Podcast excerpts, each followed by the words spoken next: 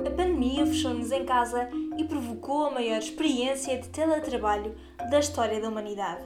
Uma experiência que também evidenciou problemas que não podemos ignorar, da desigualdade ao direito a desligar.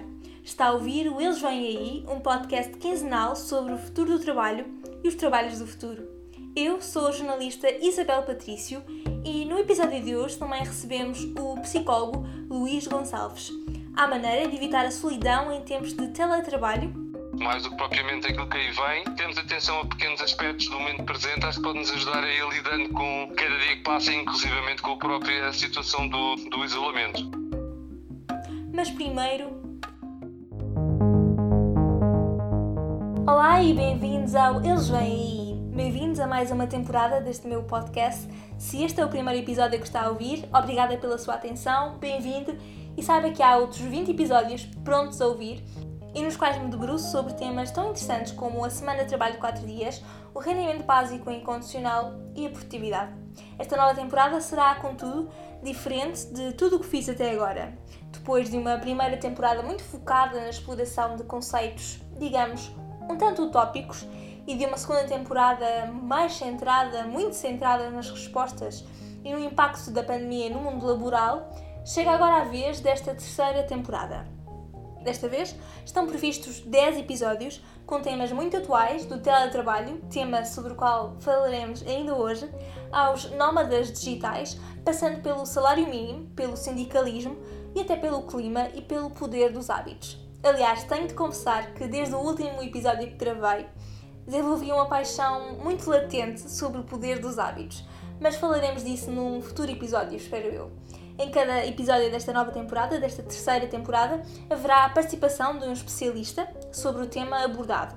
O episódio terá assim duas partes. Uma mais focada na discussão histórica, social e económica do tema, e depois outra muito mais prática e interativa com a participação dos especialistas. Notar que também os episódios passam a sair de duas em duas semanas, sempre à segunda-feira. Hoje é de teletrabalho que vamos falar e digo isto enquanto eu própria estou em teletrabalho. Lembro-me que em 2019 fiz um episódio exatamente sobre este tema e lembro-me de dizer nessa altura que nunca tinha experimentado esta modalidade à séria. As coisas mudaram e bem, hein? também do vosso lado mudaram. Acredito que esta pandemia impactou a vida de todos nós. No episódio de hoje quero explorar o boom do teletrabalho causado pela pandemia, explicar o que se passou, que fase teve e em que momento é que está atualmente. E, sobretudo, olhar para o futuro e ver que modalidade vai vigorar e como é que podemos proteger a nossa saúde mental no meio disto tudo. E sobre isso teremos cá o especialista em saúde mental, o psicólogo Luís Gonçalves. Tenho a certeza que a nossa conversa vos dará dicas importantes para mais este período de confinamento falamos de solidão, tolerância e sobre o direito a desligar. Bem, vamos lá entrar no episódio, ajeitem os auriculares e hoje vamos falar de teletrabalho.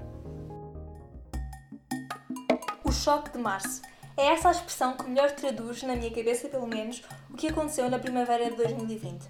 Estávamos num ano completamente corriqueiro, normal até então, quando uma pandemia provocada por um vírus completamente novo mudou as nossas vidas totalmente. Para mim, foi a primeira vez que fui atirada para o teletrabalho e o que caracterizou o trabalho remoto nesse período eh, da primavera de 2020 foi exatamente o facto de poder ser imposto quer pelo empregador, quer pelo trabalhador de forma unilateral, ou seja, sem acordo. Era realmente um tempo excepcional. Aliás, voltamos a viver esse tempo e vamos falar disso um bocadinho mais à frente sobre o que mudou também em termos de legislação entre esse momento e o agora. Nesse momento, a obrigação do teletrabalho surge como um meio de contenção dos contactos e da mobilidade para evitar uma propagação do vírus em Portugal. E, portanto, o teletrabalho foi uma ferramenta muito útil na luta contra a pandemia, especialmente nos primeiros meses, mas também teve impactos muito grandes na própria economia que circunda o trabalho. Segundo a Organização Internacional do Trabalho, antes da pandemia, menos de 8% dos trabalhadores de todo o mundo exerciam as suas funções a partir de casa. A Covid, contudo, mudou esse cenário, tendo subido para 20% a fatia de, do emprego global que atua nessa modalidade de trabalho remoto. Ou seja, a pandemia provocou verdadeiramente um boom do teletrabalho. e, portanto, um em cada cinco trabalhadores de todo o mundo passou a exercer as suas funções dessa forma, ou seja, à distância. Os dados relativos ao conjunto do ano 2020 ainda não estão disponíveis, diz a Organização Internacional do Trabalho, mas espera-se um salto substancial dos trabalhadores que estão nesta modalidade face ao período homólogo.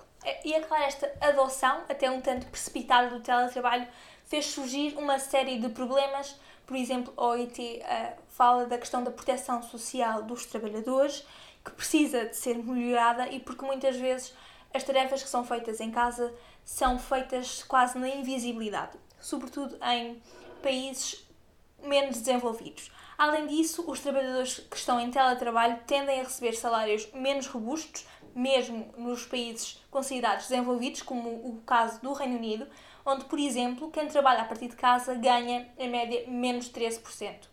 E tem menos acesso à formação, o que poderia melhorar as suas perspectivas profissionais. Portanto, o teletrabalho pode trazer algumas consequências negativas à carreira, se for feito de forma obviamente desadequada. Claro que com, com toda a responsabilidade e com toda a estratégia pode realmente ser uma modalidade maravilhosa e, mas não é bem esse o caso do que tem, que tem acontecido nos últimos meses, em que temos sido forçados a essa modalidade e não tem sido realmente uma opção.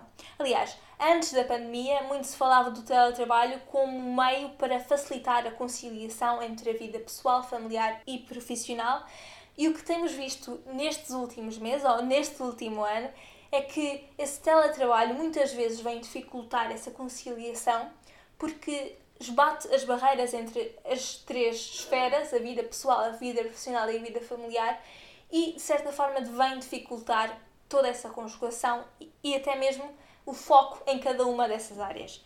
Portanto, há muitas matérias e há muitos riscos psicossociais nesse regime que foram evidenciados pela pandemia. Mas é muito interessante porque estamos finalmente, por exemplo, a falar de coisas como o direito a desligar, que já tinha sido debatido inclusivamente no Parlamento português, mas que não avançou e que neste momento há vontade para colocá-lo eventualmente no terreno.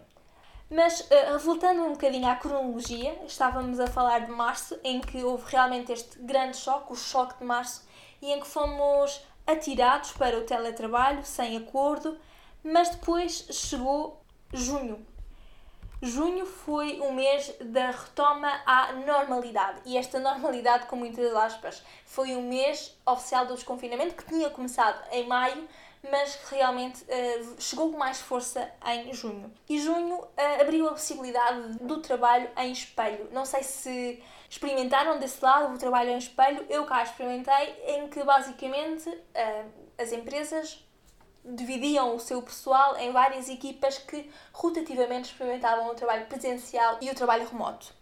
Há muitas pessoas, inclusivamente psicólogos, que dizem que esta modalidade é a mais vantajosa, esta conjugação, esta modalidade híbrida entre o presencial e o remoto é a mais vantajosa porque permite ao mesmo tempo manter as conexões sociais do trabalho, mas também permite realmente ter este tempo em casa que como eu já disse, antes da pandemia era até visto como algo positivo que poderia trazer a maior conciliação entre a vida pessoal e profissional e até a maior flexibilização dos horários. Portanto, este verão foi visto como uma segunda experiência de uma modalidade híbrida, mas que rapidamente, em poucos meses, chegou ao fim. Novembro trouxe um agravamento da pandemia, especialmente em alguns conselhos do país, e com isso trouxe o teletrabalho obrigatório de novo não em todo o país, mas como eu já disse, nos conselhos mais afetados.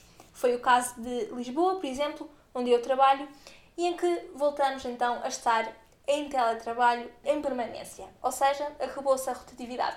Mas antes de falarmos deste regresso de teletrabalho obrigatório, queria discutir convosco esta questão do, dos espelhos, porque para mim há muitas vantagens realmente nesta, nesta experiência dupla, mas também há muitas questões que se me levantam no, no sentido de não ser possível criar rotinas que tão positivamente podem impactar a nossa vida, porque numa semana estamos em teletrabalho, na outra semana já temos que mudar o nosso esquema de vida e passar ao trabalho presencial. Portanto, esta retoma à normalidade do verão, de junho, de julho, agosto, de setembro, foi também muito interessante perceber como é que poderia acontecer estes dois regimes, mas é importante notar que tanto a temporada de março da primavera do teletrabalho obrigatório como esta aconteceram em contextos de pandemia, contextos pandémicos.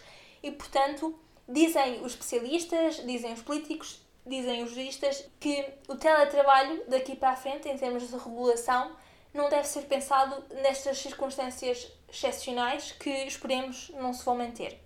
Mas pronto, em novembro regressou o teletrabalho obrigatório em grande parte do, do país e uns meses depois, estamos aqui em fevereiro e há um novo confinamento. E estamos mais uma vez em teletrabalho e desta vez com regras mais apertadas do que no início da pandemia. Exatamente porque desta vez há maior fiscalização, mas também porque desta vez estamos num momento muito mais grave, o teletrabalho tem outra carga. Portanto, queria discutir um bocadinho convosco a questão de, de haver uma certa fadiga da pandemia, até espelhada no teletrabalho. Esta é uma nova realidade, mas é uma realidade que não está plenamente concretizada, que continua a ser excepcional e que não tem as mesmas vantagens que teria um teletrabalho em tempos normais. Por exemplo, as nossas casas continuam a não estar preparadas para receber teletrabalho, muitos de nós continuam a não ter escritórios em casa, continuam a trabalhar da mesa da cozinha, da mesa da sala. Uh, espero que não da cama, mas também da cama poderia acontecer. E portanto, há todo este país, estes países que estão a fazer a economia a partir dos sítios mais improváveis, ou melhor, dos sítios mais domésticos. E isso terá necessariamente consequências muito interessantes também na legislação e de como vamos regular o teletrabalho a partir de agora. Porque também há, há muitas pessoas que já preveem que este, este seja um caminho sem volta.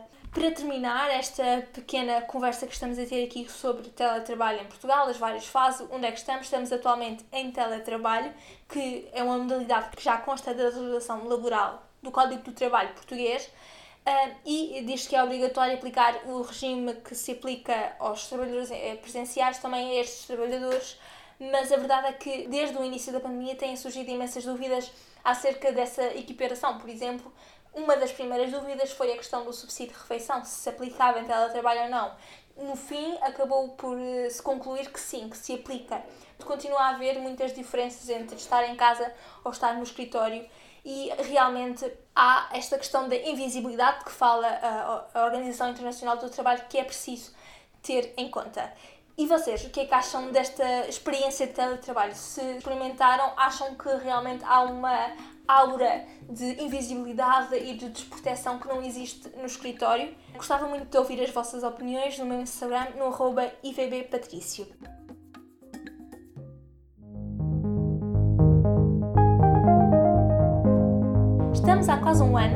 Ano a viver esta crise pandémica e há quase um ano que o teletrabalho se tornou uma realidade inegável. Depois do alívio do verão, o país voltou a fechar as portas e agora há regras até mais duras quanto ao trabalho remoto. Por aí já se fala em fadiga de Zoom, fadiga de pandemia e tantos outros tipos de cansaço relacionados com a crise sanitária que atravessamos. E a questão que me surge no meio disto tudo é: qual o melhor caminho para, voltados ao confinamento e ao teletrabalho obrigatório, cuidarmos da nossa saúde mental e preservarmos o ânimo possível nestes meses que se adivinham tão complicados? O que é que acha, Luís? Bem, a primeira sugestão que eu dou é alguma tolerância a nós próprios e aos outros. Luís Gonçalves é psicólogo, psicoterapeuta e coach aquilo que eu me tenho vindo a perceber também nestas últimas semanas é que com este novo confinamento muitas pessoas referem que estão bastante mais cansadas, bastante mais saturadas ah, de terem que voltar novamente a mudar a sua vida, a limitar a sua vida, ao mesmo tempo que também assistem a uma situação muito complicada também que existe a nível da, saúde, não é? E das infecções e tudo isso. Ah, e o que acontece é que a minha sugestão é que a tolerância nesta altura pode ser uma boa, uma, uma boa ajuda, quer em relação a nós próprios, quer em relação às pessoas que estão em nossos redores um, e que as expectativas e as exigências que nós muitas vezes temos em relação a nós próprios e aos outros possam ser um pouco mais flexíveis nesta altura. O teletrabalho é frequentemente associado à solidão. Trocamos o convívio do escritório pela solidão da secretária de casa, pela mesa da cozinha, muitas vezes. E mesmo os meios digitais parecem não ajudar a apagar essa solidão. Há forma de o evitar? O teletrabalho como sabe, tem aqui várias vantagens e também algumas, algumas desvantagens, alguns aspectos que devemos ter em conta e de facto a solidão é uma das que mais uh, os estudos demonstram, não é? Que as pessoas referem a essa questão do isolamento. Bem, a minha sugestão é que as pessoas possam criar algumas separações também dentro da sua própria casa, porque na verdade aquilo que eu tenho vindo a perceber é que muitas pessoas acabam por, uh, no mesmo espaço, uh, muitas vezes ter a sua vida pessoal e a sua vida profissional completamente sobrepostas. E o que acontece é que às vezes pode ser difícil usufruir tanto dos momentos de trabalho como dos próprios momentos de lazer e de contacto familiar, porque, eh, porque há uma sobreposição e uma, e, uma, e uma menor delimitação entre a vida pessoal e profissional. E curiosamente, muitas pessoas acabam por depois referir que, ok, podem até ter pessoas em casa, mas não sentem que as relações estejam a ser eh, gratificantes um, e muitas vezes é porque está tudo muito sobreposto, está tudo a acontecer ao mesmo tempo. E portanto, uma sugestão é de facto aqui esta maior delimitação, e isto, claro, sempre que possível, quando se vive com outras pessoas, de criar barreiras, digamos, entre o nosso espaço físico, vá, mais pessoal e mais de lazer e mais de relacional, com o nosso próprio espaço profissional uh, e tentando criar aí alguma separação. Acho que outra, outra sugestão que eu também dou é todos nós procurarmos ter todos os dias um momento de contacto, vá, social, mesmo que não seja ao, ao vivo, obviamente, que possa ser através de, de, das, das habituais vias que nós estamos todos a usar, seja videochamada, seja uma chamada normal, seja através de mensagem, mas haver sempre ali um momento diário, quase uma rotina, que nos ajude a, a estar em contato com as, com as pessoas de quem gostamos um, e, e, às vezes até mesmo colegas, mas numa perspectiva não profissional, uma perspectiva de partilha, que ajuda que as pessoas possam também libertar alguma da atenção que têm e também ter algum momento um pouco mais lúdico. Claro que também muitas pessoas referem que como estão, passam muito tempo colos o dia todo e, e terem muito acesso à tecnologia e a serem contactados de múltiplas formas e plataformas, que isso também às tantas faz com que depois tenham menos vontade de estabelecer contactos com, com familiares e amigos porque,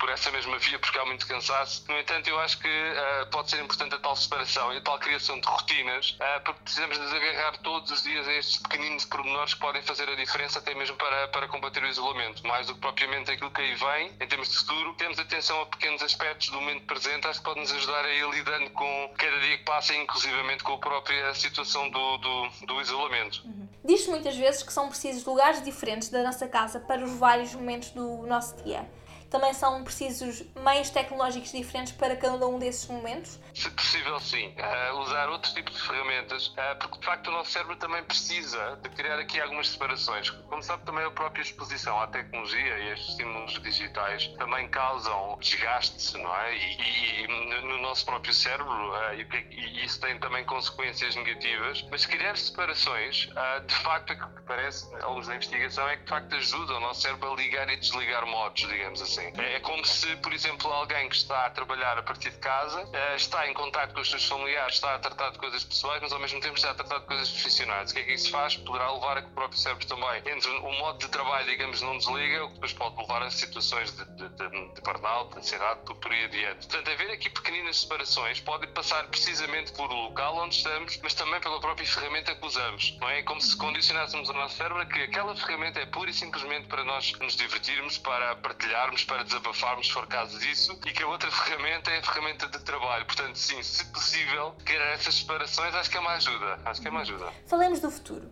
Os regimes mistos são os mais favoráveis para manter a saúde mental em xeque? Da minha experiência, vou lá como formadores, mas também como, como terapeuta, aquilo que me, quer parecer é que estes modos mais flexíveis, não é? Que já estavam, sabe, também a ser usados uh, antes da própria pandemia em várias empresas, que as pessoas uh, trabalham uma parte da semana no escritório e outra parte uh, em casa. A meu ver, eu sinto que essa é uma opção de futuro e que é presente futuro, digamos assim, que é uma opção que, que a meu ver veio para ficar, que muitas pessoas referem que sentem vantagens nesse, nesse modo mais, mais, mais híbrido, como, como, como referiu. Mas nós também sabemos que muitas horas ah, no local de trabalho também estavam e já se trazem há muito tempo também potenciais riscos também para a própria saúde mental das pessoas quando é excesso, por exemplo, esse mesmo contacto e não se depois ah, as pessoas ah, quando não têm tempo, digamos assim, para lidar com os afazeres profissionais, tendem sempre a roubar a sua parte mais pessoal e de lazer. E portanto, a minha, a minha ideia é que os formatos mais flexíveis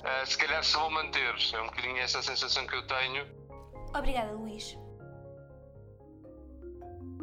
Espero que tenham gostado deste episódio do Eles Vêm Aí. O que acham desta nova versão do podcast? Gostam deste modelo de participação de um especialista? Digam-me tudo no meu Instagram, no arroba ivbpatricio. Quero também ouvir as vossas opiniões sobre o teletrabalho, como já vos disse, como é que tem sido a vossa experiência, estão a gostar ou já estão desejosos de voltar ao escritório. Eu já estou desejosa de voltar ao escritório e que esta pandemia, obviamente, que acabe o mais rápido possível, porque realmente falta-me este lado de socialização, de troca de ideias que o teletrabalho, por mais que se esforce, nunca vai conseguir suplantar. No próximo episódio vamos falar do salário mínimo nacional e mal posso esperar por abrir essa discussão. Por hoje é tudo. Tenham uma boa semana de trabalho, fiquem seguros. Tchau!